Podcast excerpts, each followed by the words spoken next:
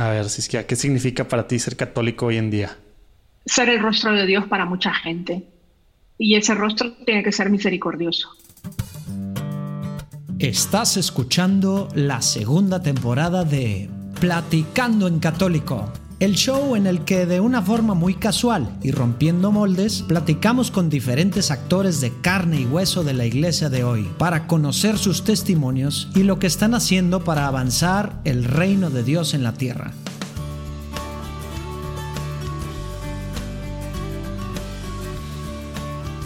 Les traemos la platicada con Siskia Valladares, la famosa monja tuitera.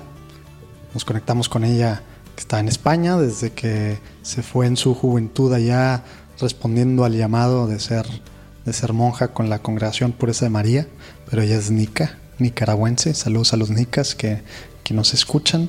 Muy padre la platicada con esta pues, monja, hermana, ya no sé cómo decirle. Ella decía que Siskia para la raza, entonces bueno, Siskia, eh, que para empezar es licenciada en filología, luego tiene máster, luego doctorado en comunicación y realmente otro rollo con lo que está haciendo de emisión, evangelizando en las redes, con el hashtag a rezar y a dormir, que tiene 99 tweets para la esperanza y el futuro, que es un, librito.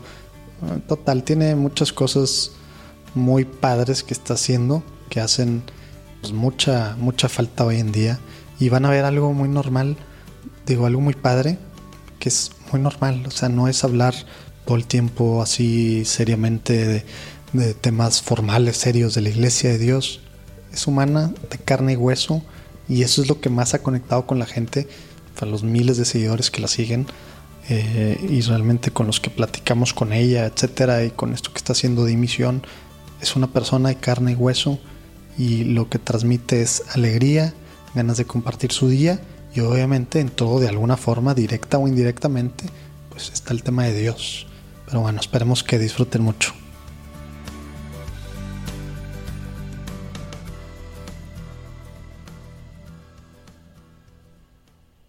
Muy bien, antes de empezar, una pregunta. Hermana, monjita, madre, eh, monja, eh, Siskia, cómo te dicen? ¿Cómo te decimos? Bueno, mucha gente me llama por mi nombre, sencillamente, pero es verdad que la gente que me conoce menos, pues me dice hermana. Hermana, bueno, te estamos conociendo. En, nuestra congregación es más frecuente usar el, hermana, pero aquí en España ya casi nadie me dice hermana a no ser que sea la primera vez que me conoce. Bueno, la primera vez entonces va a ser hermana. segunda pregunta antes de, antes de empezar con el pie derecho, como siempre, con una oración. ¿Cómo se, cómo se dice tu nombre? No quiero andarlo diciendo mal. Siskia. Siskia. Ok, Siskia. ¿Sí? ¿Estoy bien? Sí, sí, perfecto. ya, sé que eres de este lado del charco, pero hasta parece vasco, ¿no? No, no, no, no, no. con, las, con las X y las, y las K. Y, las K, sí, es verdad, pero no. Eh, eh, tampoco es nicaragüense, o sea, es un nombre muy original y que no, no tiene ningún significado ni nada. Mi segundo nombre es Lucía, porque si no, no me bautizaba. no dejaba el padre. Oye, muy bien. Muy bien, hermana. Pues bueno, normalmente empezamos con una oración. Vamos a ponernos en presencia de Dios, no el Padre, el Hijo el Espíritu Santo. Amén. Señor Jesús, te pedimos que estés con nosotros en esta platicada, Señor. Te pedimos que, que nos acompañes ahorita, Señor, para que podamos seguir conociendo un poco más de, tu iglesia, Señor, en esta platicada con, con Siskia, Señor. Te pedimos que hables tú a través de ella, Señor, y que a través de esta platicada podamos no solo conocer más a tu iglesia, sino enamorarnos más de ella, Señor. Quédate con nosotros y te pedimos también que abras los oídos espirituales de todos los que nos están escuchando. Amén. Vale, Muy bien. Ahora sí, pues empezamos platicando si quieres, desde, desde el principio. Eh, tú eres de. Tú eres de Nicaragua. Eh, si nos puedes platicar un poquito, pues, cómo estuvo. Pues para empezar de, de, tu niñez un poquito, digo, no, no calculo tu edad, no sé, no sé si te tocó el tema de la guerra sandinista. Te pregunto porque en mi casa me tocó, nos tocó recibir a, a uno, dos, tres refugiados por varios, digo, por diferentes, diferentes espacios de tiempo. Creo que el que más duró haber sido Roger, que duró a lo mejor, pues no sé, un par de años o un año. Este, los otros, Frijol, saludos Frijol, si nos escuchas en algún lado en Estados Unidos, creo que en Colorado. Y el varón, Jorge, no sé dónde estará. Y Roger, que ya vive en Monterrey otra vez. Pero bueno, ¿cómo estuvo eh, ¿cómo, ¿cómo, estuvo tu niñez en, en, Nicaragua? Si nos puedes platicar un poquito para saber de dónde con, sale. Con cuatro años, con cuatro años yo me tuve que ir con toda mi familia a, a París, eh, porque a mi papá le dieron una beca eh, para estudiar cardiología, él era médico. Ah, ya, ya, había estado en, en, Nueva York estudiando fisiología humana y uh -huh. dos años y luego le dieron una beca por no sé si cuatro o cinco años de, para estudiar cardiología en París. Entonces -huh. nos fuimos toda la familia y yo era la, la, la hija mayor. Entonces, bueno, yo tenía cuatro años. ¿De cuántos? Y, de cuatro. Ah, de ya. cuatro. La pequeña tenía la pequeña tenía un año cuando se fue. Wow. Sí. Bueno, el caso, no, de cuatro no, perdón, eh, cuatro somos ahora, en aquel momento éramos tres. Ah, yo dije, pues súper no, pegadito, no. nueve meses de diferencia. Es que, es que, claro, tengo otra hermana que nació después, ya bastante después, nació en el, el 80. Pilón. Exacto, entonces él, la estaba contando y en aquel momento esa hermana mía no existía. bueno, el, el caso es que mi primaria y, y, parte de mi escuela infantil la, la tuve que hacer allá, en, en París. ¿no? Y bueno, fue un tiempo muy feliz, la verdad, muy, no lo recuerdo mal, lo recuerdo muy bien. Y luego volvimos, cuando volvimos yo tenía ocho años ya y eh, empezó la guerra, o sea, justamente eh, a los pocos, a, a lo, al poco tiempo, o sea, volvimos en el 78, creo, por ahí. Mm. Y, y el 79 fue la guerra. Entonces yo tenía en la guerra, pues 10 años tenía. O sea, yo tengo ahora 50. Ok, no parece. Tenía... Ya, gracias. me lo dice. Entonces empezó, eh, yo tenía 10 años cuando empezó la guerra. La guerra fueron como tres meses o dos meses, no recuerdo cuánto fue. Y bueno, yo no la recuerdo mal porque me lo pasé muy bien con mis primos, jugábamos, éramos pequeños, eh, estábamos todos en el patio de la casa de mi abuelo. En Córdoba, ¿verdad? No en Managua. No, en, en, un pueblo de Chinandega que se llama Chichigalpa.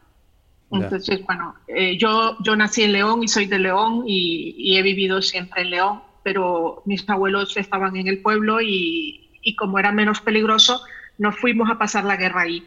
Mm, y yeah. entonces nos reunimos todos, los primos y todos más o menos de la misma edad. Sí, o sea tú que, sentías que estabas de no, vacaciones. Estaba, fueron unas vacaciones. Fueron Oye, pero vacaciones. nada más duró dos tres, dos, tres meses entonces.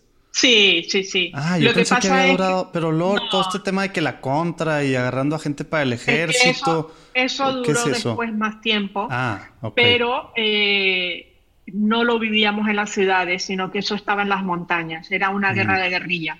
Ya. Entonces, la gente que vivía en montañas sí que lo sufrió, pero en, la, en las grandes ciudades no, no, lo notábamos nada más por el tema del, del servicio militar que se llevaban a los jóvenes. Sí. Y, y, claro, eh, mis primos se tuvieron que ir del país porque cuando cumplieron la edad de servicio militar, porque la mayoría de los que se llevaban al servicio militar volvían muertos. Exacto. Y, y muchas veces ni siquiera dejaban abrir el, el, ataúd y hubo casos en que lo que estaba dentro eran piedras porque no tenían cadáver. Entonces era una situación muy, muy, muy dura para las madres y, y bueno, el caso es que, que, que, yo la verdad es que lo único que viví de la guerra fue esos dos o tres meses que duró y luego la, la posguerra que fue mucha escasez.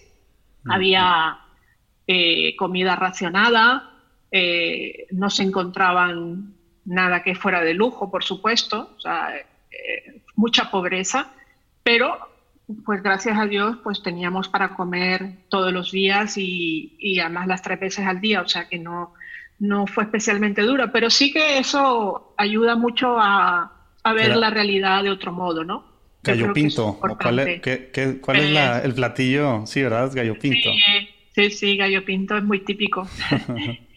Entonces, bueno, te digo que eso ayuda a ver la realidad de otro modo porque, bueno, no crecí en la abundancia, la verdad.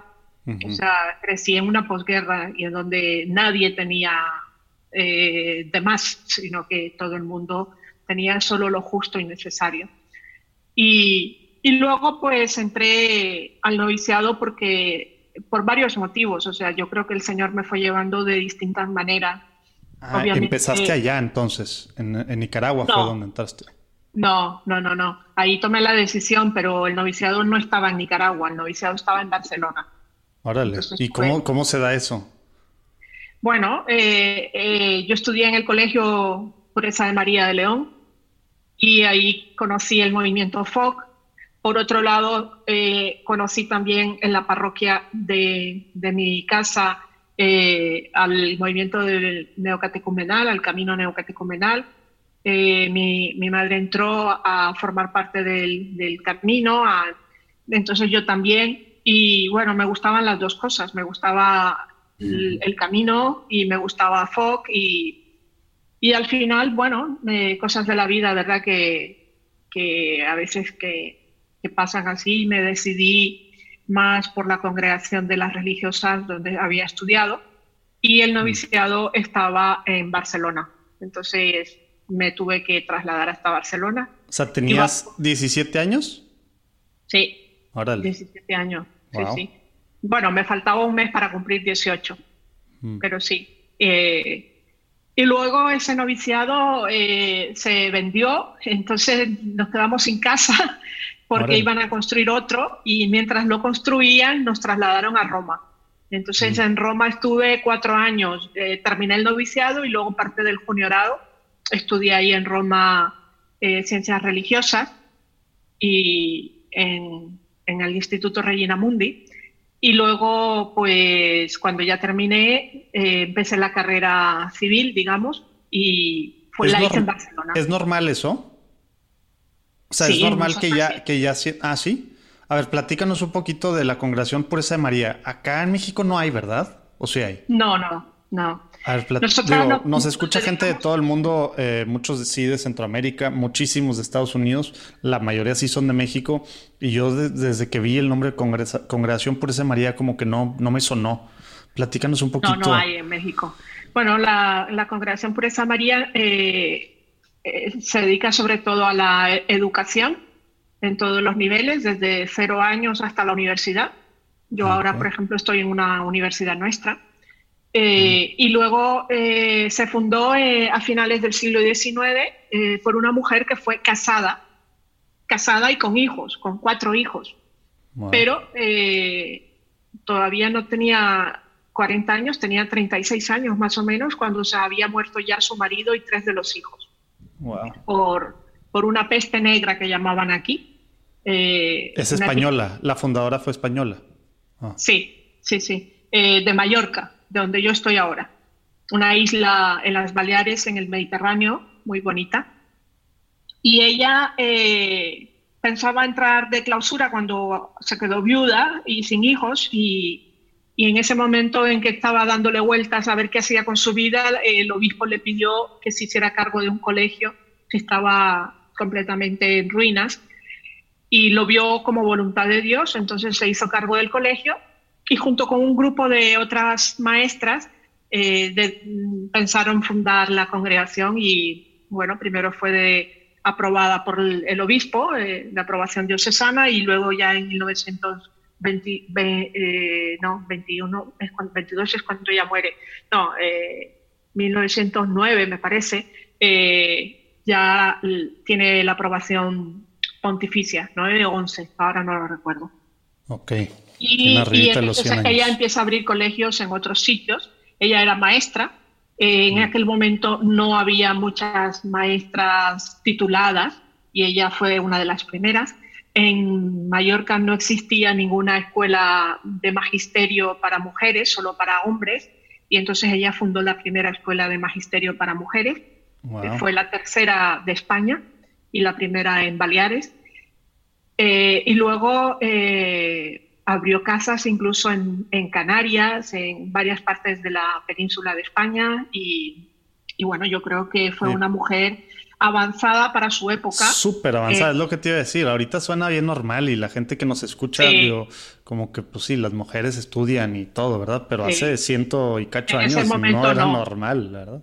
En ese momento no era normal y era muy pionera en educación, eh, muy ¿Cuál, ¿Cuál es su nombre? Alberta Jiménez. Ah, la, vamos a buscar ahí, lo vamos a poner en, los show notes y vamos a, ponerlo ahí en los diferentes. Hay, un, hay una, en la página web de la congregación hay una página que es sobre la vida de ella, ah, cortita, pero, está bien. Oye, me imagino que hay alguna causa o algo ahí empezada. Sí, sí, sí, ella ya es venerable mm. eh, y ahora está abierto su proceso de beatificación, mm, pero ya tiene declaradas las virtudes heroicas, o sea que eh, estamos ahí en eso. Ándale, ahí para que, para que intercedan eh, pues a través de ella, ¿verdad? A ver si, si sale algún milagrito, ¿no? Para la sí, tiene muchas gracias concedidas a mujeres que no podían tener hijos y quedan embarazadas. Ah, mira, ándale. Pues quien nos escuche que esté en este proceso, ahí vamos a poner también, me imagino que tiene alguna oración o algo, ahí la vamos a buscar y ahí la ponemos también.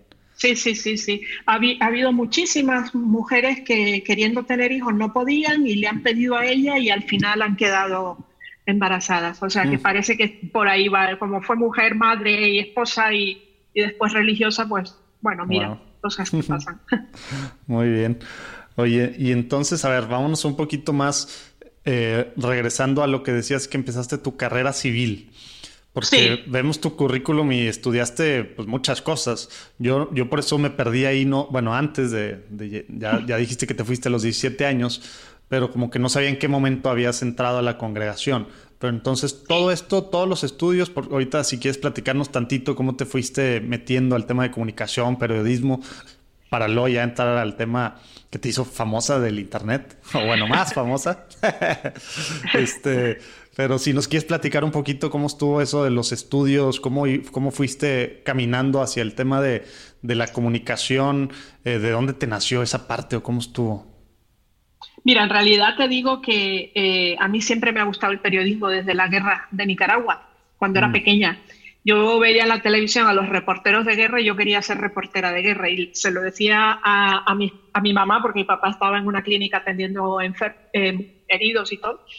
Eh, y me decía que estaba loca, que cómo se me ocurría a mí estudiar algo, algo así. Y bueno, es que me gusta estar eh, ahí cubriendo algo en una guerra, me gustaría. Bueno, tenía la edad que tenía, o sea, no, prácticamente no sabía lo que decía, pero sí me gustaba. Y la verdad es que me sigue gustando. De hecho, eh, me encanta ir a los sitios donde hay gente que está sufriendo más, ¿no? He ido a Irak también, por eso.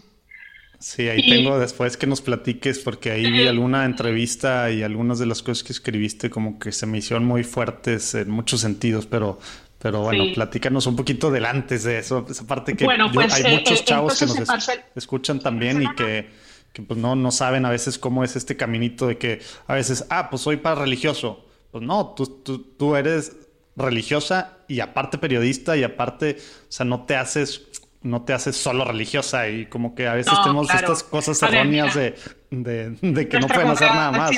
Y es impresionante lo que haces, ¿verdad?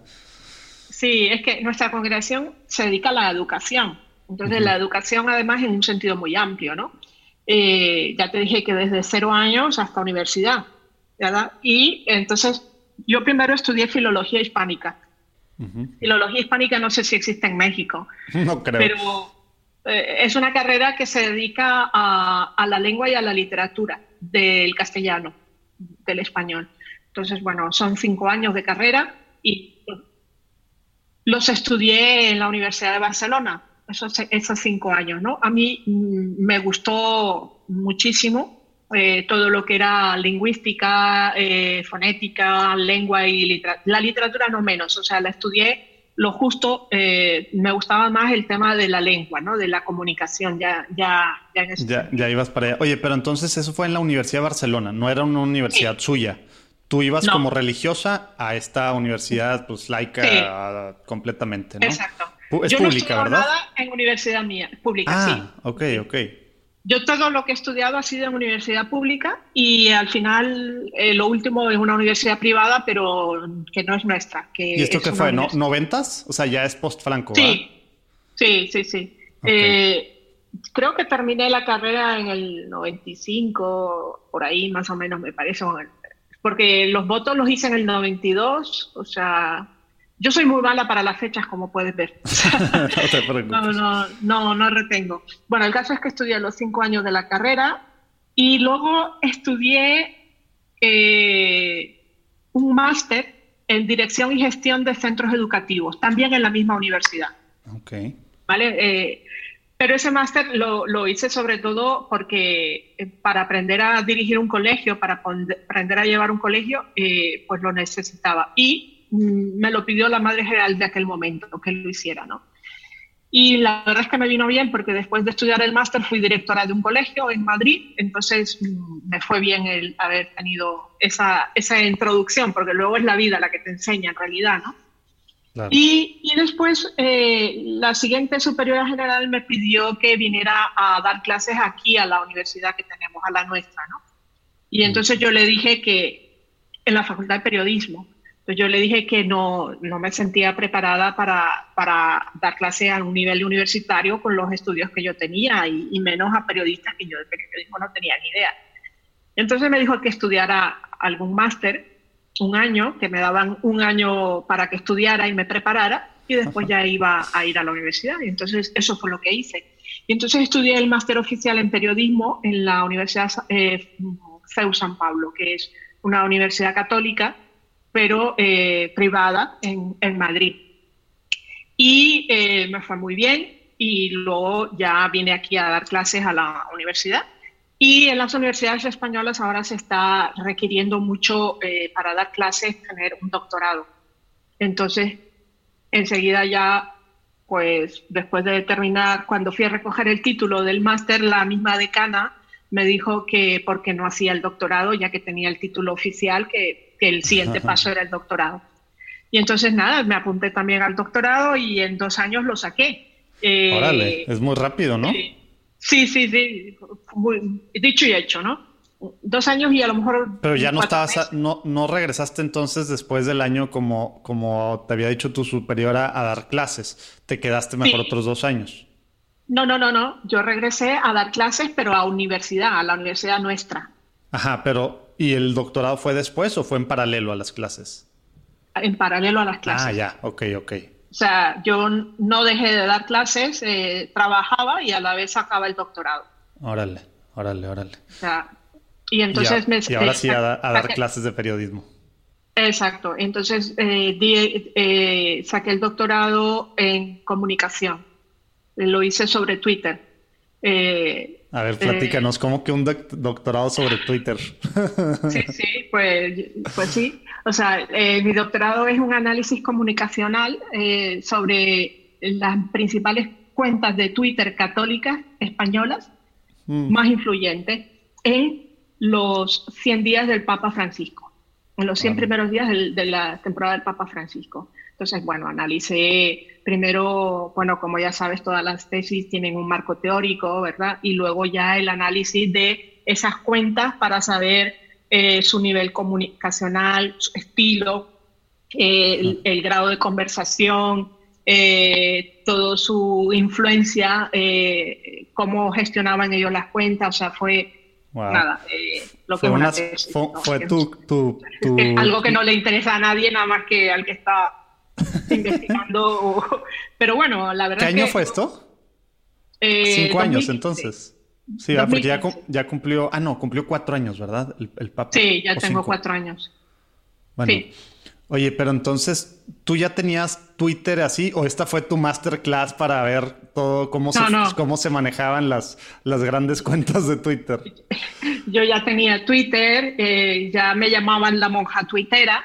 Ah, ya y ya me conocían, eh, fue porque cuando yo terminé el, el máster de periodismo, tenía que hacer las prácticas en un periódico. Entonces mm. en el periódico me conocieron y, luego, como ya quedó esa relación, yo ya había terminado y todo, ya estaba aquí. cuando vino el Papa Benedicto a la Jornada Mundial de, la Juventud aquí en Madrid, eh, yo fui a cubrir esa jornada mundial como una peregrina más. Entonces escribía mm. un artículo diario, hacía las fotos y un vídeo cada día, porque una cosa era para el periódico en papel y otras cosas eran para el periódico en digital. Entonces, bueno, eso eh, ahí fue cuando ya me, me empecé ya a meter mucho más en Twitter y a partir de ese momento fue cuando ya mm, sacaron la primera vez la noticia de la monja tuitera. ¿Quién te bautizó así? ¿Un periódico o qué? Un periódico local de aquí de Mallorca, pero que no tenía firma. El periodista no firmó. Entonces me quedé, quién fue? lo pregunté en los comentarios y nunca me contestaron. Así que me quedé sin saberlo. Puede ser que sea un alumno mío, o puede ser que sea de práctica, puede ser. Nunca lo supe.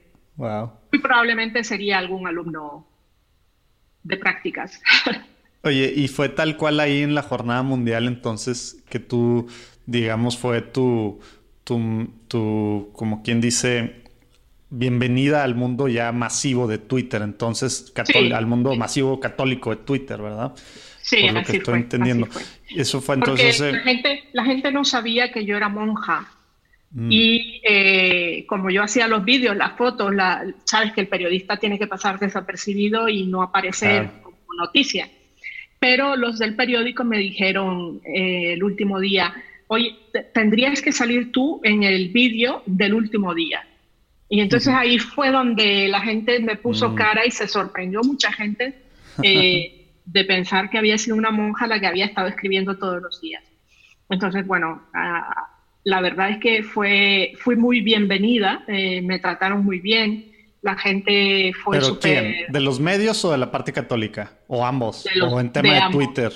de ambos, de ambos. Ah, sí. En general. Sí, sí, bueno, en el periódico yo tengo muy buena relación con todos los periodistas normalmente, eh, pero sobre todo eh, en, la, en los seguidores que tenía de Twitter. Además, como el director del periódico es un director famoso, en aquel momento era Pedro J. Ramírez, tuiteó diciendo que, que le gustaban los reportajes que estaba haciendo y tal.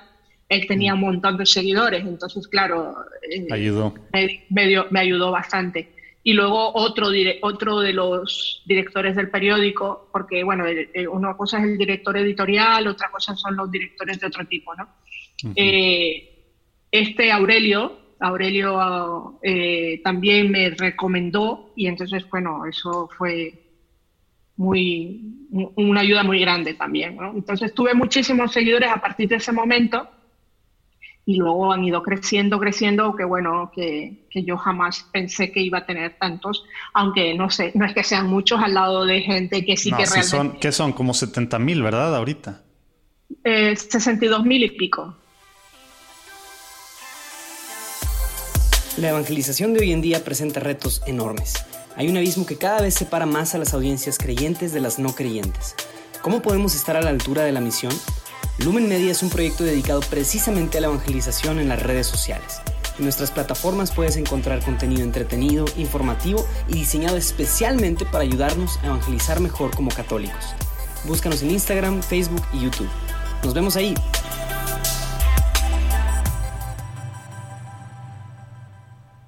Oye, em, hermana, y platícanos, o sea, al principio, después de la Jornada Mundial de, la Juventud, ¿de qué, ¿de qué tuiteabas?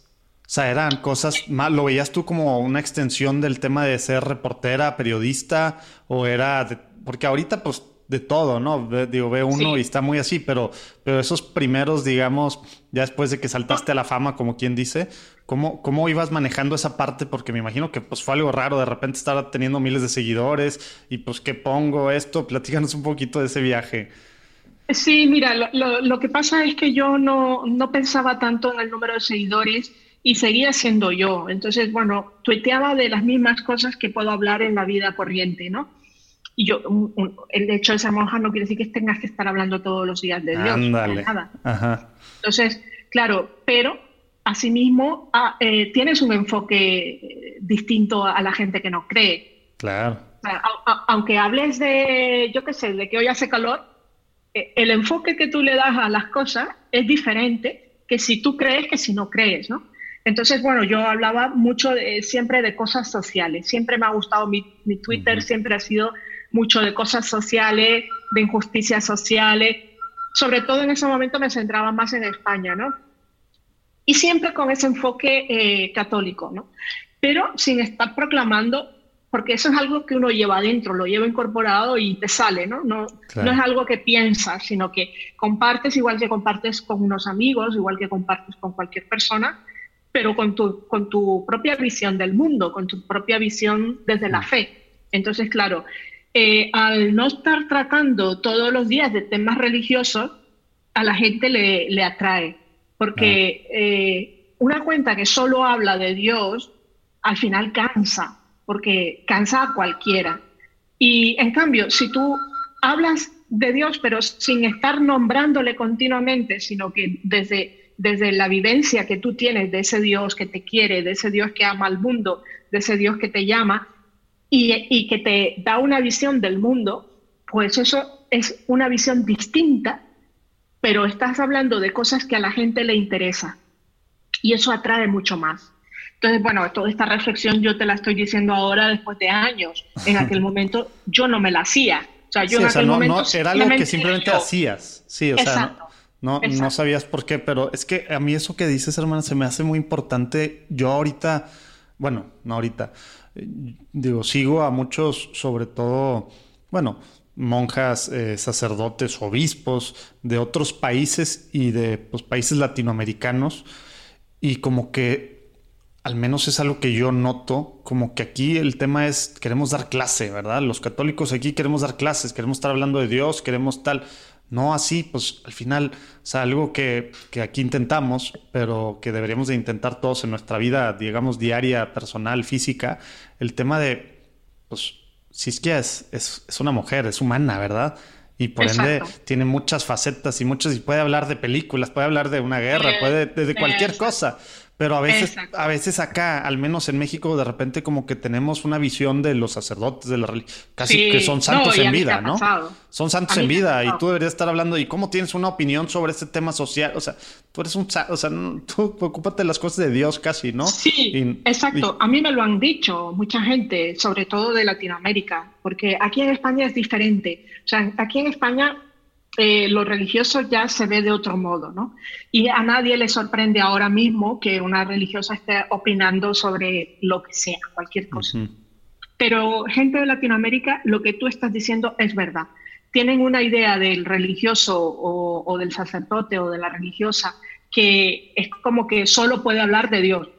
Y claro, somos personas, somos parte de la sociedad y tenemos también eh, una opinión social, una opinión de todo lo que acontece. De deportes, de lo que sea, de todo.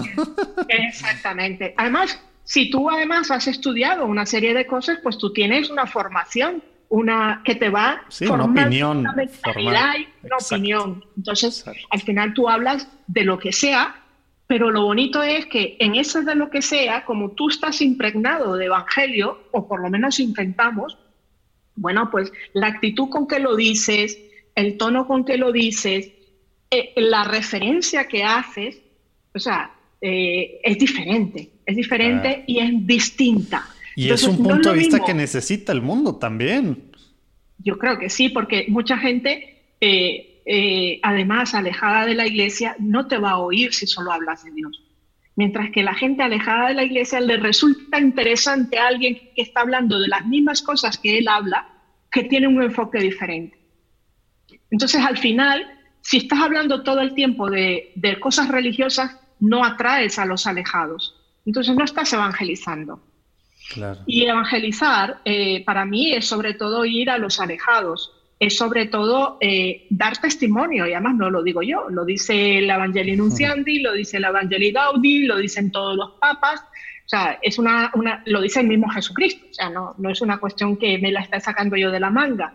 Entonces, que evangelizar es impregnar la cultura del Evangelio, o sea, meter al Evangelio dentro de la cultura, meterla dentro de las opiniones, en lo que le preocupa a la gente, en lo que la gente piensa, en lo que la gente siente, en lo que todo el mundo eh, eh, tiene como, como algo en lo que todo el mundo siente, en lo que todo el mundo...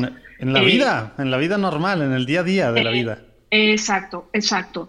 Entonces, al final, evangelizamos, creo, mucho más cuando somos nosotros mismos y, y, sobre todo porque no estamos creando dualidades. Es decir, nosotros no podemos separar lo que es tu vida personal de lo que es tu vida religiosa, es que es una sola. Y como vida personal, como tu vida como humano, eh, eh, eh, pues tienes que comer, tienes que beber, tienes que ir al cine, tienes que... ¿Me explico? Entonces, eres una persona más. La única diferencia es que te has consagrado a Dios, pero es la única diferencia. O sea, al final yo no soy más ni menos que un bautizado común, ¿me entiendes? Entonces, claro, eh, el colocarnos con esto de superioridad, de cátedra, de dar clase, de eh, dar sermones, de estar continuamente enseñando, eh, no es auténtico. No es auténtico porque tú no estás en tu vida real todo el día haciendo eso. Claro. Y la, y la vida digital es una forma, eh, un canal distinto de vivir la vida real, pero es la misma. Al final no es una distinta, no son ser la misma, paralelas. Debería de ser la misma, porque luego personas parece que tienen una vida digital diferente. Exacto. Mira, te voy a decir una cosa. O sea, yo he oído obispos y sacerdotes criticar a los adolescentes porque se ponen en Instagram o en Facebook o en Twitter una imagen idealizada de ellos, ¿no? O sea, eh, es que esta gente está construyendo una doble personalidad, la personalidad suya en la vida real y luego la personalidad que se fabrican en las redes. Vale, pero es que tú como sacerdote o como obispo al final estás haciendo lo mismo. si tú en tus redes solamente estás predicando, predicando, predicando, porque tu vida no es solo predicar, tu vida sobre todo, ante todo, es dar testimonio y, y vivir. O sea, las redes sociales son una gran conversación en la que nosotros todos interactuamos y en la que nos estamos relacionando exactamente igual que en la vida normal, en la vida offline, ¿no? Entonces, eh, creo que falta mucha eh, cambio de mentalidad en la iglesia para entender qué son las redes sociales y cómo podemos usarlas para realmente evangelizar de verdad. Oye, quiero entrar, ahorita entramos a ese tema de emisión, pero antes de eso se me hizo muy, digo, a mí se me hace algo a lo mejor va a sonar medio controversial lo que voy a decir, no se asusten, esperen que termine. Pero se me, se me hace algo muy bueno, por ejemplo, el hecho de que con toda naturalidad tú digas, pues es que los obispos esto, o el sacerdote esto, escucho, te digo, muchos pues, podcasts de Estados Unidos, de, otras partes, católicos, padres, obispos, y pues dicen, así como tú dices, pues, pues su, su, opinión personal sobre lo que dijo tal tal jerarca o, tal otro sacerdote o, lo que sea. Y pues digo, se vale, obviamente, tratando de construir iglesia, ¿verdad? Pero también se vale disentir y se vale decir la opinión personal, ¿verdad? Que esa parte no sé, me, gusta porque tú siendo pues, la, latinoamericana, viviendo ahora, como dices, la parte en España que ya nos platicaste que es muy diferente cómo se ve a los religiosos, pero esta parte también de con toda transparencia, tranquilidad, sin miedo a que me regañe el obispo, o que me regañe tal tal cual o que me vea como el malo que estoy tratando de causar división, entonces no puedo decir lo que pienso. Platícanos cómo ha sido la diferencia esa de pues, en España. Yo, la verdad es que nunca he entendido que si la Iglesia defiende la libertad de expresión, no la practique. Eso yo no lo puedo entender. Y en lo único en lo que un obispo puede no equivocarse, en lo único en lo que un obispo puede no equivocarse es en los temas teológicos, en los temas dogmáticos. Pero un obispo, al final de cuentas, es un pastor y es humano y se equivoca o simplemente eh, desconoce, porque no estoy hablando de errores morales, ni estoy hablando, no, es que es que es normal que muchas veces por la misma edad y por la falta de, tiempo o por la falta de cultura digital, eh, no conozcan la realidad de las redes sociales. Entonces, poder decir las cosas que uno piensa dentro de la iglesia es necesario para avanzar. Como dice Martín Valverde, ¿verdad? En una de las canciones, tener a alguien en contra es bueno para pensar. Yo creo que en la iglesia no es que estemos en contra de nadie, sino que el papá mismo lo dice, ¿no? Tenemos que escuchar para poder crecer, para poder avanzar. Si no escuchamos, es que nos estamos siempre creyendo con la razón, nos estamos siempre creyendo eh, infalible y no, no lo somos. O sea, a, mí también me pueden criticar, a mí también me critican, de hecho, ¿no? Y, yo tengo que reflexionar en aquello en lo que me critican. Pero yo creo que esa es una de las grandes eh, bondades de la iglesia, de el poder decirnos las cosas con tranquilidad, de buena fe, para avanzar, para ir caminando al ritmo de los tiempos. Y si no, nos vamos quedando atrás. Mira lo que pasa aquí en España. ¿Qué pasa? Que la iglesia se fue quedando tan atrás que, al menos aquí en Mallorca, muchas iglesias tienen vacías las misas. Y si va alguien, son gente mayor, son gente abuelitos, abuelitas, pero jóvenes hay pocos. En, hay muchas parroquias que no tienen a nadie. Entonces, eh, ¿queremos eso? No, ¿Cómo vamos a llenar las iglesias? Bueno, no se trata de llenar las iglesias, se trata de que en realidad la gente se encuentre con un mensaje que les, que les resulte atractivo. El, mensaje atractivo no van a escucharlo dentro de la iglesia porque no vienen. Tenemos que salir y salir hoy por hoy es lo más fácil del mundo, que es a través de las redes sociales. Pero claro, si en las redes sociales estamos presentándonos como infalibles, como dogmáticos, como sermoneros, esto le dirá cualquier joven, apaga y vámonos, o sea, otro día ya te escucharé y no volverá, porque aburre, es que aburre. O sea, yo, yo reconozco que, que, a ver, las religiosas tenemos que oír a muchos sacerdotes a lo largo de nuestra vida porque vamos a misa todos los días. Y, y, eso te, te, da un criterio de calidad de lo que escuchas al final. Y te puedo decir con toda tranquilidad que la mayoría de, los, de las homilías que yo he escuchado, la mayoría aburren. Me aburren a mí, ¿cómo no va a aburrir a un joven? Claro. ¿Me explico? Y no se trata de hacer un circo de la misa, no se trata de hacer un teatro, no, basta que uno predique desde el corazón y que realmente viva la, experiencia de lo que está predicando, porque es lo que tú dices, no, hoy no se trata de clases, no se trata de, enseñar, se trata sobre todo de ser testigo. Y mira, hay una frase muy bonita de la Evangelii eh, Nunciandi de Pablo VI que dice precisamente eso. Dice que eh, si te van a escuchar, no es porque seas maestro, sino porque seas testigo. Y yo creo que eso eh, realmente hoy es más actual que nunca. Sí, tiene más impacto, como dices, sobre todo en la gente pues, que está allá afuera, que al final es por las almas por las que vamos, ¿verdad? Por las que están afuera de las iglesias. Obviamente hay que trabajar y formar y lo que tú quieras a todos los que ya están dentro de, pero pues las almas que están perdiendo normalmente pues son las de afuera, ¿verdad? Y esta es la forma. Oye, ya que estás platicando de, esta forma, eh, Siskia, ya, ya estoy agarrando confianza, ya te estoy diciendo sí. Platícanos un poquito de emisión, cómo nace, cómo se va dando esta parte y luego ya entramos en el tema de que hace poco hubo la, la jornada que por los horarios no pude y ser en sábado está muy complicado con, pues, con siete horas de diferencia, pero, pero platícanos para empezar de dónde nace emisión y cómo está, qué es lo que hacen, cuál es la, pues, la misión de emisión. Bueno, pues mira, emisión eh, nace en el año 2012, en junio eh, yo ya estaba en las redes sociales desde hacía tiempo y me encontré en Twitter con el padre Daniel Pajuelo, que es un religioso marianista y sacerdote. Entonces, eh, a mí me estaban troleando mucho y él entró a medio defenderme y luego nos quedamos hablando y vimos la necesidad de crear algo que uniera a católicos mm. misioneros digitales. Y entonces, bueno, nació en Hacer equipo, hacer equipo contra el mundo, contra los trolls. Exacto. Y entonces, eh, así nació la idea de Imisión. O sea, ese mismo día tuvo nombre, Imisión. Eh, preguntamos a la gente por Twitter que qué le parecía si creábamos esto. A todo el mundo le gustó la idea. Y en septiembre ya lo lanzamos, ¿no? O sea, ya nos dedicamos el verano para pensarlo mejor y tal.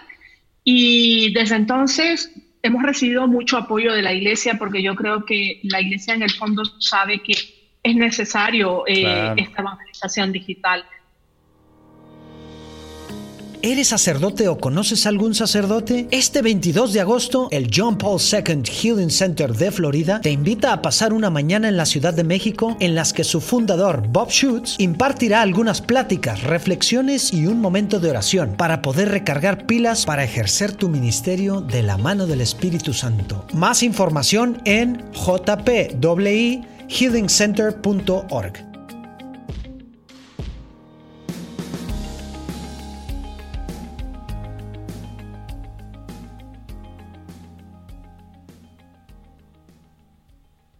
Oye, pero regresémonos a ese, a ese verano del 2012, eh, Siskia.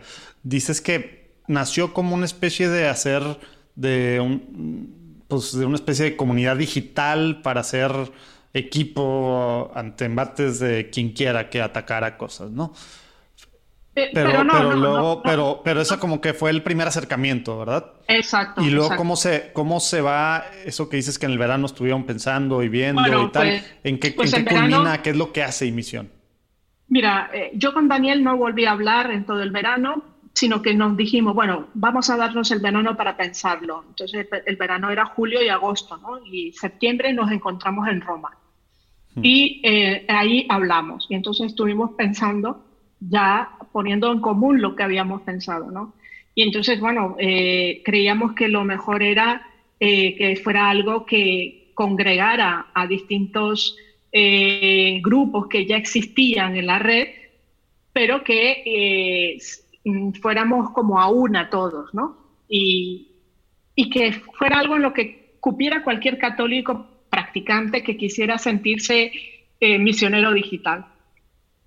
Y no hicimos estatutos ni nada, sino que fue surgiendo. O sea, primero fueron las cosas y luego fue lo escrito, ¿no? O sea, en ese momento fue eh, pensar en nombres de personas a las que podía interesarle, llamarlas, decirle, oye, ¿te interesa?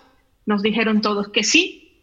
Eh, nos empezamos a reunir vía Hangout, que entonces existía, hasta hace nada todavía, ¿no? Ahora ya es YouTube Live. Y, luego eh, empezamos a tener eventos en Twitter. Eh, es verdad que en aquel momento éramos mucho más activos en Twitter desde la cuenta de emisión porque también estábamos empezando, ¿no? Y la verdad es que fueron eventos muy bonitos. Hacíamos quedadas, que llamamos aquí, que son congregar a todo el mundo un día y una hora para hablar de un tema. Y entonces poníamos un hashtag y todo el mundo hablaba sobre ese tema.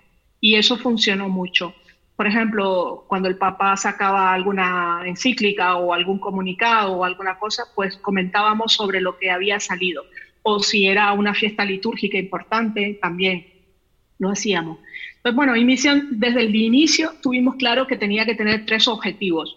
El primer objetivo era crear una red de misioneros, o sea, y de Internet, una red de misioneros el segundo objetivo era ofrecer formación, porque veíamos que hay buena voluntad, pero no hay formación en temas de redes sociales, pero no solo en la parte técnica, sino también en la parte más eh, teológica, espiritual.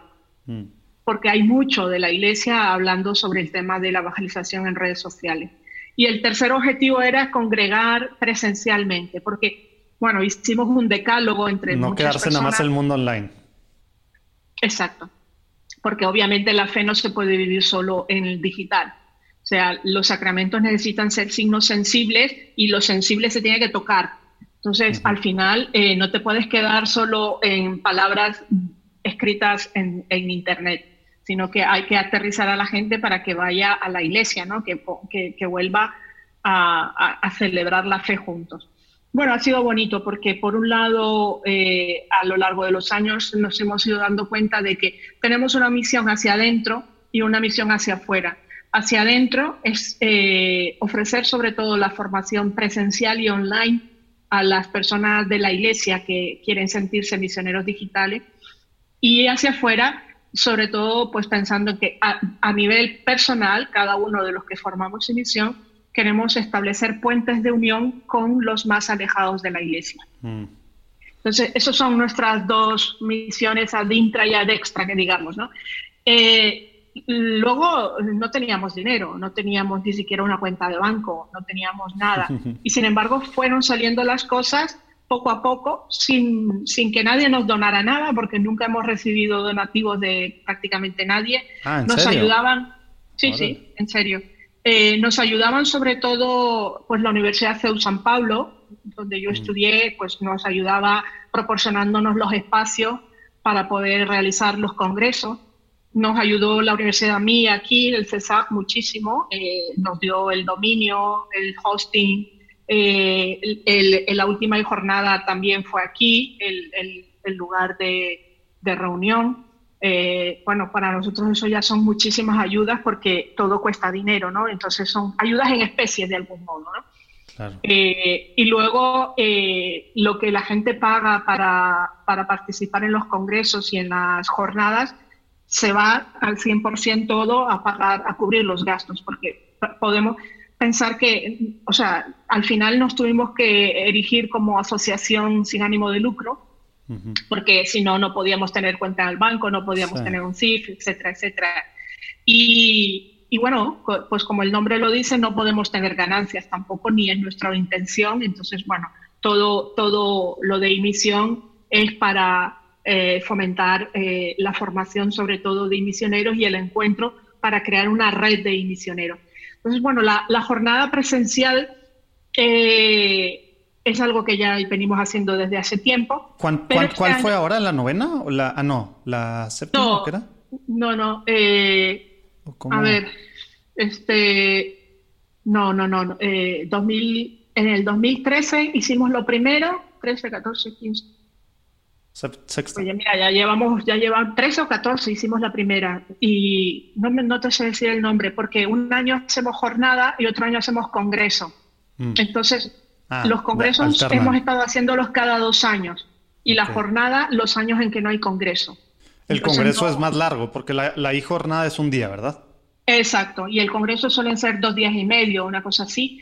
Y luego en los congresos traemos gente más potente, digamos, de Mm. gente eh, como el padre Antonio Espadaro, Gustavo Entrala, o gente Uy, ya que... ya me, me dieron ganas de ir el próximo año porque este año fue la I-jornada, entonces 2020 Exacto. va a tocar la... Sí, Sí, sí. Allí en México hay unos muchachos que han venido al congreso, eh, del el último congreso, que uno se llama Javo, eh, Fray, eh, el que pinta, el que hace fotos, perdón. el, Ah, Fray Foto. Ah, lo vamos a, vamos a platicar con él eh, Pues- bueno, en algún momento de... Fray ¿qué? Foto estuvo en, la En en el último congreso. Fray Foto estuvo en el último Mm. congreso. Que se está a punto de ordenar, ¿verdad? Sí, con, otros, con otras tres personas más. eh, y bueno, fue muy bonito. Porque ellos tenían la, la ilusión de crear emisión en México. Sí. A ver si algún día ese sueño se hace realidad. Porque no han encontrado como apoyos suficientes en México para poderlo llevar adelante. Pues no Eh, sobre fácil, todo pero- de obispos, porque claro, nosotros queremos que, que, que donde esté emisión pues esté aprobado por un obispo, que, que lo vea bien, ¿no? Que no, como es una cosa de iglesia, no basta que tengamos los recursos materiales, sino también la aprobación de algún obispo. Claro. Bueno, el caso es que Emisión eh, luego tuvo ya un, se hizo famoso de algún modo, ¿no? Y ha sido premiado por la conferencia episcopal con el premio Bravo. Eh, luego nos están llamando para dar cursos en varios sitios y, y ahora hemos creado ya eh, unos cursos online eh, que son los cursos Conecta, ¿no? en dos categorías, el, el, el, Conecta Lite y el Conecta Pro. Entonces, bueno, el, el, Lite sería para, para, gente que no tiene casi conocimientos de redes sociales y el uh -huh. Pro para gente que sí, que ya tiene más conocimientos, pero que quiere avanzar más. Entonces, bueno, el, los, los, cursos de Pro se puede uno inscribir a la carta, o sea, tú tienes un montón, 14 cursos, y puedes inscribirte solo de uno o de dos o de tres, como tú veas, ¿no? Y los vas haciendo. En cambio, el de Elite eh, son siete cursos y todo el pack, porque es el de iniciación, digamos, y el otro yeah. es el avanzado. Yeah. Y la verdad es que eh, nos fue muy bien el año pasado estos cursos, se apuntó muchísima gente, de hecho tuvimos que decir que ya no, y mm. porque queremos creer, usamos una plataforma en la que queremos crear comunidad. Eh, sea interactiva. Sí, no, sea... no, son nada más videos que cuando tú quieras te metes, los ves y ya. O sea, el no, tema es no. realmente eh, la primera parte de la emisión, que era hacer comunidad. Exacto. Entonces, eso es de inteligencia colaborativa, basada en la mm. inteligencia colaborativa, para eh, que haya una relación entre los distintos alumnos y que haya una relación con la gente que da los cursos. Entonces, que, que al final eh, esa interacción vaya creando y generando. Que es hacer iglesia, a final de cuentas, ¿no? Que es lo que tanto nos hace falta pues, a los católicos, pues, no sé, digo, se supone que éramos expertos, ¿no? Desde los hechos de los apóstoles, pero allá en el mundo digital como que sí nos estamos quedando atrás respecto, pues respecto a lo que deberíamos estar haciendo, ¿no? Exacto. Entonces, bueno, eh, ahora vamos a ver que vamos a empezar ya la segunda edición de los cursos Conecta en, en octubre. Ándale, qué bueno. Tenemos, tenemos ya 100 personas en lista de espera. Y vamos, a, vamos a poner, para todos los interesados, vamos a poner ahí los datos en los show notes de, este episodio y en la página eh, para que se vayan apuntando, porque me imagino que pues también va a haber, como decías, cupo limitado. Sí, sí, sí, porque no, no lo queremos hacer masivo, porque no son solo unos vídeos que tú ves y que lo haces. Sí, no es un mock, como le llaman. Hay que ir avanzando en grupo y el, hecho de ir avanzando en grupo obliga a que haya una fecha de inicio y una fecha de final. Entonces, bueno, eh, más vale ir haciendo de poquito en poquito, pero que se vaya haciendo bien, ¿no? Pues nos escucha gente de todo el mundo, particularmente este último mes, San Salvador y la ciudad de Guatemala han subido literal al, al número 4 y 5 de ciudades que más nos escuchan. En países ha subido, bueno, sigue subiendo mucho Estados Unidos, Subió mucho Perú, Colombia, Costa Rica, Australia se metió al top 10. Saludos allá a la comunidad de, latinos australianos que nos escuchan y que de repente nos escriben. Y bueno, así gente de todo el mundo nos está escribiendo, también de España. Eh, y, y, de repente, bueno, como que nos hacen preguntas, de repente como que simplemente es echar porras, etcétera. Y pues bueno, al final de cuentas creemos que se está haciendo una comunidad padre eh, pero pues no es para nosotros, como decimos desde el principio, no es de nosotros esto, ni es para nosotros. Entonces hicimos en Facebook un grupo se llama Comunidad Platicando en Católico, que es un, grupo cerrado, un grupo privado, no sé cómo se le diga, o sea, hay que poner ahí varias cositas, eh, preguntas que, hacemos al principio para conocer un poquito más quién está, y ahí la cosa es que podamos preguntarnos cosas y, y bueno, así como ya se empezó a hacer a, hacer comunidad que tanta falta hace, comunidad virtual, pero bueno, hace mucha falta hoy en día. Métanse a Facebook en Platicando Católico y ahí van a ver el grupo. Ahí los vemos.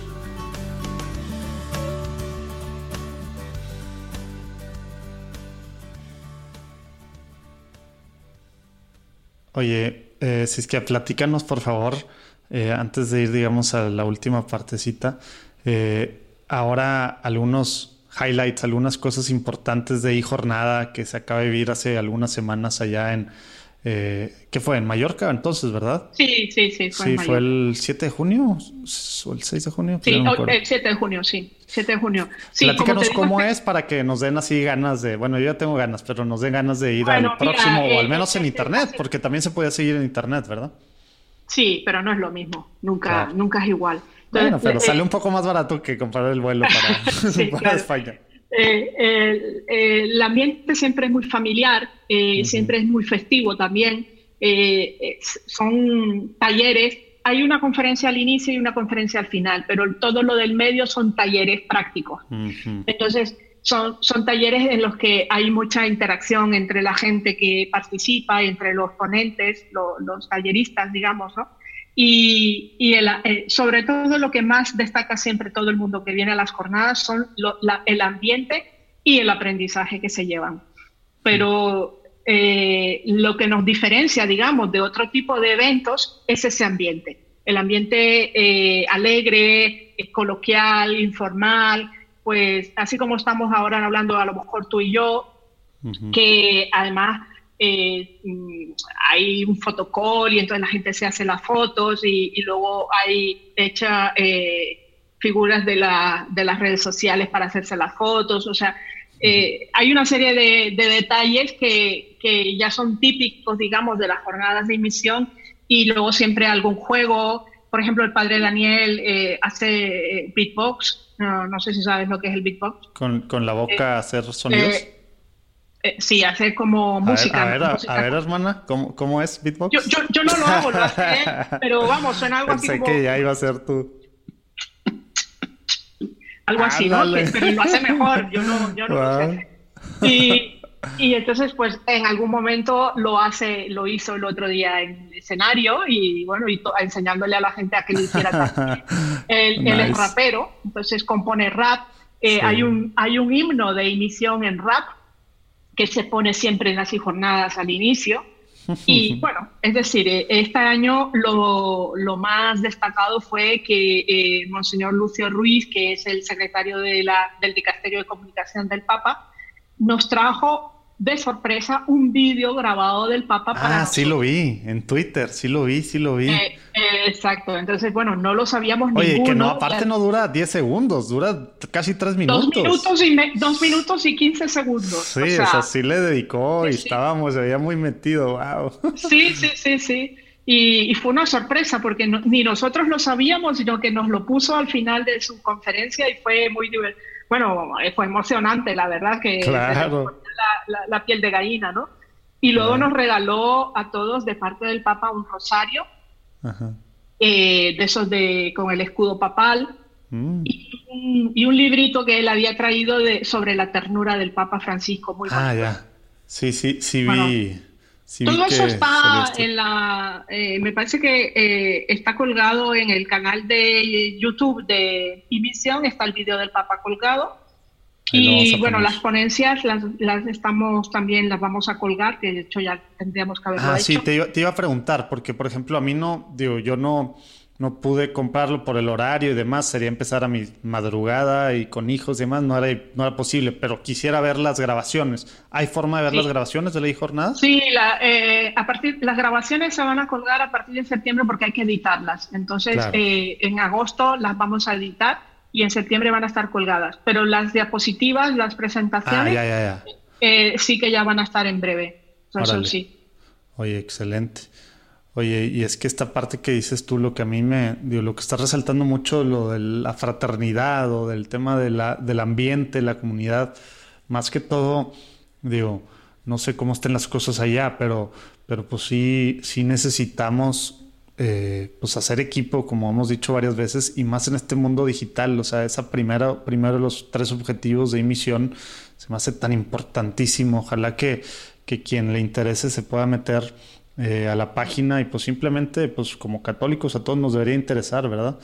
Eh, para, para hacer... No, y, que se animen también, que si quieren ser parte de Inición, aunque sea a lo lejos, también se puede, ¿no?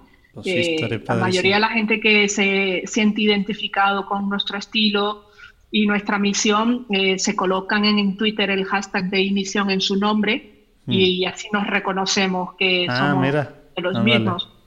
Y luego, pues, si alguien tiene más tiempo para dedicarse a estas cosas, también que nos escriba, que, nosotros también siempre estamos buscando gente que quiera colaborar, porque todos somos voluntarios en emisión, o sea, nadie cobra un sueldo, solo los profesores, pero el resto no. Entonces, bueno, eh, eh, hay muchas cosas que hacer y y cuando hay eventos importantes que convocamos, pues ahí todas las manos son útiles. Claro, así se, se hace, pues se hace conocido. Oye, justo de esto que estás hablando, ¿qué tips así muy concretos nos puedes dar a los católicos que, pues, que estamos escuchando, que quieren ser más activos en las redes sociales, tener, tener impacto, digamos, positivo, ¿verdad? Así ya nos platicaste un poco lo que tú haces, hablar de pues, la vida, temas sociales o las cosas normales, sin precisamente estar dando sermones siempre, aunque de repente claro que tienen su lugar. Eh, pero qué tip así, porque hay gente, sobre todo este lado, como que a veces vivimos esa dualidad que tú decías. Eh, eh, para los religiosos, pues los laicos también, ¿no? Pues el tema católico, pues bueno, pues voy a misa el domingo, muy en mi tema y ya, pero en el trabajo, pues nadie sabe que, que soy católico o en mi vida con mis amigos, etcétera. En las redes, pues es otro mundo, digamos, el mundo online. ¿De qué forma eh, nos puedes dar tips de para gente que nos animemos a ser más activos en, en redes con, con impacto así? Me parece que el primer, eh, lo primero y lo más importante es pensar antes de escribir. Hmm. Muchas veces no pensamos lo que decimos en las redes y después nos arrepentimos. Y, si lo pensamos, que sea algo eh, que sea auténtico, que no sea algo que nosotros no vivimos. Porque muy fácil es dar el, sermón al otro, pero si yo no lo vivo, no tengo derecho a darlo, ¿no? No tengo derecho a sermonearlo. Entonces, eh, lo segundo es esto que decíamos, de, de, que no tenemos por qué estar hablando todo el tiempo de cosas religiosas, pero que todo lo que hablemos no nos quite nada de lo que somos. Es decir, eh, podemos hablar de fútbol, podemos hablar del calor, podemos hablar de una película, pero que eh, no nos olvidemos el por qué y el para quién lo hablamos. O sea, eh, el, que somos católicos, que somos que, quiénes somos, ¿no? Antes de, de, dar nuestras opiniones, antes de y si eso está en línea con lo que son los valores del Evangelio o no. Entonces, esa, esa autenticidad le va a dar calidad a los contenidos que compartimos con la gente. Y, y, si compartimos vídeos o compartimos fotos, que tengamos cuidado en que sean de calidad. O sea, no, no, no, no compartamos por ser católicos mediocridades, porque eso no conecta con nadie. Y, y, y, yo veo muchas veces unas fotos y unos vídeos cursis totales que dice, pero si es que eso no me convence ni a mí, ¿cómo va a convencer a una persona alejada? ¿Cómo va a convencer? Oye, esa, esa ha sido una constante Platicábamos hace, hace poco con el director de comunicaciones de la arquidiócesis de, Detroit, que trae todo un tema así con redes y muy padre, videos, etcétera, y hablaba de ese tema de hacer las cosas profesionalmente como católicos, no chafas. Platicamos con Luis Alfredo Díaz, que también está ahí en España, y decía lo mismo. Platicamos, o sea, ¿por qué tenemos que hacer cosas nada más porque pensamos que tiene que ser algo gratis o estamos acostumbrados a cosas no bien producidas? Es que, ese es un problema. En la iglesia parece que todo tiene que ser gratis. Por ejemplo, los cursos de Conecta cuestan. Hay que pagar una plataforma. Como deberían de costar, claro. Hay que pagar unos profesores, hay que pagar un tiempo, unos contenidos. Y la gente los quiere gratis. Pero a ver, a ver, ¿a, dónde tú te vas tú a exigir que sea gratis un curso si no es en el mundo católico? Claro. O sea, estamos muy mal acostumbrados y esto eh, lo siento por los obispos, pero son los primeros que exigen las cosas gratis. Entonces, no, no se puede seguir viviendo eh, gratis porque lo gratis hace que sea mediocre. Si tú quieres algo de calidad, tiene que ser algo que tú puedas. y que no lo valores. Esa parte lo decía también Maurilio, Maurilio Suárez, con quien platicamos también, que trae acá lo de Gottlieb, etcétera. O sea, lo mediocre, digo, lo, lo gratis no tiene valor. No lo valora. Precisamente, no tiene valor.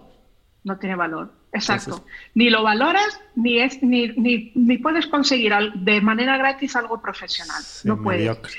Yo en esto, los evangélicos creo que nos dan mil vueltas. Eh, los contenidos evangélicos, tanto en música como en vídeos, como en foto, como en contenidos de todo tipo, son muy cuidados, tienen mucha profesionalidad. Y, y hay, hay gente en el mundo católico que se cree que todo lo que es la palabra profesionalidad es quitarle evangelio. Pues no, no. O sea, puede ser muy profesional y a la vez evangélico. Lo profesional se, se refiere a la forma en que está hecho. Ándale, justo eso ha sido también otra constante, el empaque. No es el contenido, no vas a cambiar los evangelios, pero el empaque. Exacto, exacto, exacto. Es la forma, el empaque. O sea, y eso eh, supone un, un, unos unos, unas inversiones. ¿no? Luego, otra cosa que yo siempre eh, critico a las cuentas católicas es la poca eh, interactividad que tienen con su comunidad. Mm, mm. Es decir, parece que solo vamos a enseñar, a enseñar, a enseñar y no escuchamos porque no dialogamos. O sea, tenemos que dialogar con la gente que nos sigue. No, no, no somos un periódico, no somos ahí un influencer de esos ahí que están en las alturas, no eh, somos testigos y el testigo tiene que dialogar. Tratas tú de responderle a todos los que te etiquetan. Sí. Aunque están hablando mal de ti, aunque te troleen. No, a esos mejor a esos no. No, ya, aprendiste que no. a esos, a esos sé que si les contestas, eh, les alimentas. Entonces mm. es mejor no contestar a los troles, ¿no? Ni a los haters, sobre todo. Pero, pero a, la gente que te critica de manera normal, pues a veces sí les contesto. O sea, cuando ves que no hay una maldad, que lo que quieren es eh, eh, hacerte ver una cosa que tú no has visto, pues ¿por qué no dialogar con una persona así? A veces tienen razón, otras no, pero muchas veces sí que tienen razón. Wow. Oye, hermana, antes de pasar a la última muy rápida sección de preguntas, de preguntas rápidas, me quedé con, me quedé me con estoy quedando sin batería. 5%, o sea vamos a ver si, si, la armamos, pero nada más a ver si nos puedes platicar una pequeña anécdota de algo de en Irak, este, que, que nos puedas platicar, porque digo, ya sé que podían ser horas, ¿no? Irak, da para, Irak da para una charla diferente. lo de Irak fue muy fuerte y, y, muy, muy impresionante. Me dieron un testimonio enorme de la fe, porque habiéndolo perdido todo, pero absolutamente todo, ellos mantenían su fe y su confianza en Dios y era lo único que les sostenía. Y gente que había perdido a sus hijos, que había perdido a padres, a maridos, a mujeres, o sea, que no tenían absolutamente nada para comer ni para vestirse, que el agua potable la tenían que ir a recoger a unas distancias enormes y que te digan que perdonan y que confían en Dios, para mí eso era lo más grande, ¿no? O sea, fue, fue lo más fuerte. Wow, pues sí, esas son lecciones muy importantes. Al menos a veces acá con todo no, no andamos perdonando cualquier cosita, ¿verdad? Pero bueno, ahora sí, bueno, vamos a, la última sección de preguntas rápidas. Eh, te hago una pregunta y tratas de contestar en una oración eh, lo más concreta posible.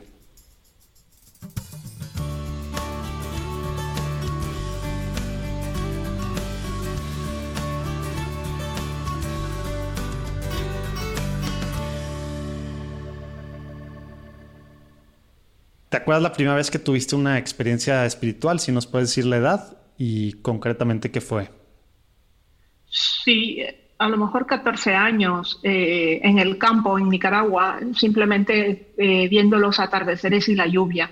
Sentía que Dios existía. Muy bien, me encanta ver a Dios en la naturaleza. Oye, ¿tienes un santo patrono o santa patrona? Santa Lucía mi, santa. santa Lucía. Eh, es mi segundo nombre, Lucía. Entonces. ¿De quién estamos hablando? De la, del 13 de diciembre, la, que le sacaron ah, los ojos. Sí, te iba a decir la. Ok, muy bien. por el tema de, de qué es tu. De qué es tu nombre, o sea, no, no fue algo. Ok. A ver, Siskia, ¿qué significa para ti ser católico hoy en día? Ser el rostro de Dios para mucha gente. Y ese rostro tiene que ser misericordioso. Ándale. Muy, muy Papa Francisco. Oye, ¿tienes alguna oración o ejaculatoria que te guste orar, rezar seguido, que nos puedas compartir? Sí, eh, a veces repito la ejaculatoria de Sagrado Corazón de Jesús en vos confío. Mm. Eh, me sale espontánea. Muy bien. Sí, es una de las más no sé si más comunes o más fáciles o como que también a mí durante el día estar repitiendo eso está muy... Y más para uno que, o para gente como yo que batallamos mucho en confiar. Oye, si que qué buen tip, qué tip práctico nos puedes dar a cualquier, pues a todos los católicos que están escuchando, eh, que pues entiendo que queremos ser santos.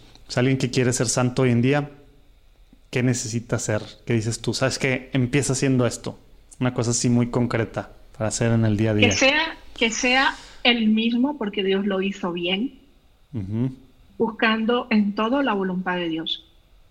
Órale. ¿Y cómo se busca la voluntad de Dios? Esa no era pregunta de estas, pero... Bueno, pues mira, eh, discerniendo, es decir, si tú sientes que eso te da paz, que eso te da alegría, ahí es Dios. Si tú sientes que eso te deja incómodo, que te deja triste, eso no es de Dios. Hmm. Entonces, ante dos cosas buenas, ¿qué te da más paz? ¿Qué te da más alegría? Pues eso es de Dios. Y luego pidiéndole mucho al Espíritu Santo que te vaya guiando en eso, ¿no? Haciéndote sentir, dándote a conocer los sentimientos. Órale, sí, ah, porque luego uno, si tiene inclinaciones, digamos, hacia el mundo, de repente uno se emociona por cosas que no debería, aunque no son las que nos dan paz. Entonces, sí, esa parte que dices del discernimiento se me hace muy, muy importante, tan difícil de repente, ¿no? Oye, ¿nos, ¿nos, puedes recomendar algún libro eh, que te haya causado gran impacto, que crees tú que, nos pueda servir a, los que estamos eh, escuchando? Sí, mira, el libro de ciberteología de Antonio Espadaro. Ándale, muy ad hoc. Creo que es un libro que todo católico en redes sociales tiene que leer. Ándale, ahí lo vamos a poner.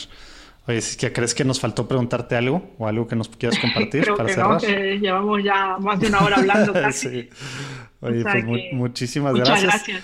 Nada más no vamos a dejar que te vayas. Siempre eh, al terminar pedimos que así como en los seguros nos recomienden a nos recomiendes a dos personas que están construyendo pues el reino de Dios aquí en, en la tierra y que crees que tú que, que estén haciendo algo padre por la iglesia o, o, simplemente en su vida que puedan ser buen testimonio para para pues mira te recomiendo a mi amigo y compañero de emisión Daniel Pajuelo Ándale, muy bien. Dani. Daniel Pajuelo muy bien este... SM Dani lo, lo encuentras en toda él es youtuber tiene ya medio millón de seguidores, es sacerdote, es religioso, es cofundador de Misión, es rapero y además él compone las canciones de rap. Muy bien, lo vamos a. Digo, ya, ya lo había contactado, pero me había dicho que estaba complicado con lo de la I-jornada y ya se me ah. fue a mí la onda a contactarlo. Bueno, pues tú dile que a mí ya me has entrevistado y así se animará. Ándale, muy bien. Oye, ¿alguien más? ¿Alguna mujer o algo? Este, ¿qué creas tú que eh, sea? Sí, mira, te recomiendo también a Paulina Núñez, que es mexicana y vive aquí en España. Eh, ella es del Reino Christi. Ándale, muy bien. Está muy metida también en todos los temas de redes sociales. Ándale, excelente. Pues ahí la vamos a buscar entonces. Padre Daniel, Paulina, vamos por ustedes. Paulina Núñez. Oye, eh, si es que, a ver, pásanos tus redes, digo, los vamos te a poner. recomiendo otra más, espera. Ándale, las que tú quieras. Eh, a Esther, eh, que es una misionera española que está en Corea y ha aprendido coreano y todo. Ah, subiste tú algo la semana pasada, ¿verdad? De ella. Esther Palma, sí. Hmm. Ándale. Esther Palma. Ok. Sí vi, sí vi que subiste tú algo y creo que hasta ya la empecé a seguir. Su cuenta es Pobres de Llave, pero con que pongas Esther Palma ya te saldrá. Excelente. Bueno, vamos a buscar también a, Esther. Y la cuenta de Paulina es Entre otras ideas. Ok. Ah, está buena. Oye, Siskia, eh, y a ti, digo, si nos puedes, para empezar, para los que estén manejando o algo, nada más deletrear tu, tu nombre y que te busquen después en redes, etcétera, y en dónde más encuentran, te encuentran en Twitter, Instagram, en dónde te encuentran. En todas las redes me van a encontrar con el mismo nombre, X. Y latina, S de Sevilla, K de kilo, Y A. Siskia. Nadie te ha ganado ni te va a ganar el, el punto com ni nada, ¿verdad? No hay nadie más con ese nombre. X, I, S, K, Y, A. Ahí vamos a poner de todos modos todo.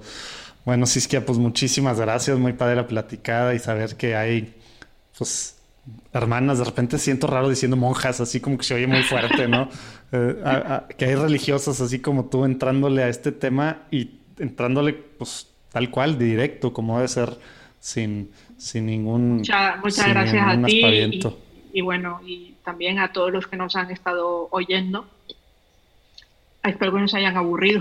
Esperemos, no, para nada. Esperemos de todos modos en alguna de las cosas presenciales o en algunas de las cosas online que, que, esté haciendo emisión, pues por ahí seguirnos topando. De todos modos, eh, pues bueno, pues muchas gracias por tu tiempo, Siskia. Y de todos modos, ah, ¿sabes qué? Una cosa que quería preguntarte que se me olvidó. ¿Qué quisieras que, que oráramos la, pues, la gente que nos escuchan y bueno, nosotros por por alguna cosa en particular que quieres que oremos sí, por, la, por, la paz en Nicaragua, por favor, porque ah, bueno, sí, es que ahora está todo muy mal. Entonces me gustaría que pidieran mucho por mi país para que haya paz y que llegue la democracia y el progreso. Híjole, sí, qué difícil. Este, bueno, pues sí, a ver, eh, vamos a estar pidiendo, digo, creo que ya muchos, o al menos a gente que tenemos alguna cercanía con, con ICAS, eh, estamos pidiendo, pero bueno, recordatorio porque a veces se nos olvida, salen otras tragedias y ahora por Venezuela y ahora por el tema que está pasando acá y ahora por los salvadoreños en la frontera y ahora y como que hay que tener nuestra listita ahí de, oraciones, ¿verdad? Pero bueno, pues sí, hay que pedir por, por Nicaragua. Nos unimos en oración por Nicaragua. De hecho, sabes que Nicaragua está en el top 10 de países que nos escuchan. Eh, mucha gente mucha gente de Nicaragua nos, nos escucha. Pues entonces, a todos mis compatriotas. Ándale. Y de todos los del, pues del resto del mundo hay que pedir por Nicaragua eh, para que el Señor los ilumine. Pero bueno, eh, Dios los bendiga. Nos vemos el próximo lunes. ¿Qué tal la platicada con Siskia? Otro rollo, ¿eh? Oigan, pues en platicandoencatólico.com pueden ver las ligas a las cosas que nos platicó. El que no sepa todavía cómo escribir su nombre, ahí puede ver las redes, etcétera.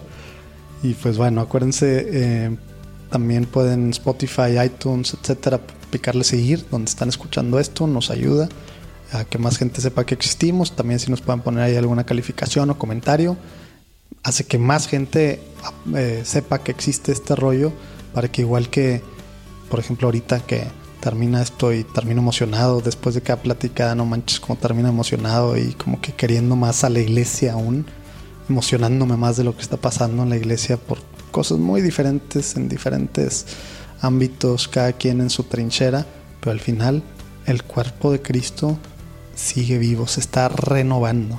Entonces, si queremos que más gente sepa que esto, pues hay que rolarlo a WhatsApp, Facebook, donde quieran y pues comentar, etcétera. También si alguien quiere de una forma más seria apoyar, se puede en platicandoencatólico.com, ahí también van a ver el patreon.com slash platicando, pero está en la página, en Platicando Católico. Ahí pueden ver cómo desde un dólar apoyar, todo cuesta. Hay muchas cosas que estamos pagando así nada más. Y pues bueno, esto va a hacer que llegue a más gente para que podamos conocer y por ende amar más a la iglesia. Oigan, y el próximo lunes tenemos una padrísima platicada con el padre Didier, un monje francés de la comunidad Verbum Spey. Padrísimo, nos platica su vida, eh, todas de muchas de sus aventuras y realmente otro rollo conocer lo que Verbum Spey está haciendo, otra cosa. Dios está haciendo muchas cosas a través de Verbum Spey. Estos monjes que entran a la parte apostólica con una alegría tremenda, realmente padrísimo pude comer con ellos después de la entrevista. Y aparte, eh, la, pues la parte, digamos, filosófica que muchas veces hace mucha falta, pero de una forma muy, muy clara, muy concreta, ¿no? No volando, sino una parte muy humana que nos hace mucha falta hoy en día. Próximo lunes, aquí mismo. Dios los bendiga. Buena semana.